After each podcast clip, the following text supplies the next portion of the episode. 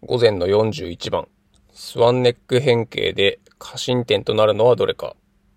1、遠位施設間関節。2、遠位投尺関節。3、近位施設間関節。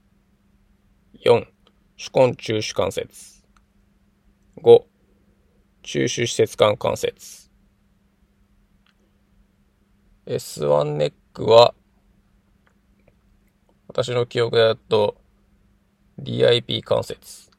1番の遠位施設間関節は屈曲して、近位施設間関節、PIP 関節が過伸点すると記憶しています。なので1は違う。2番投射関節は、まあ、関与しない。で、3番、これが合っていると思います。で、4番、5番も、うん、特に、多分スワンネックの定義にこれらの関節は入ってこないかなと思うので、違うかと思います。ですので、私は3番を選んで正解しました。今回は以上です。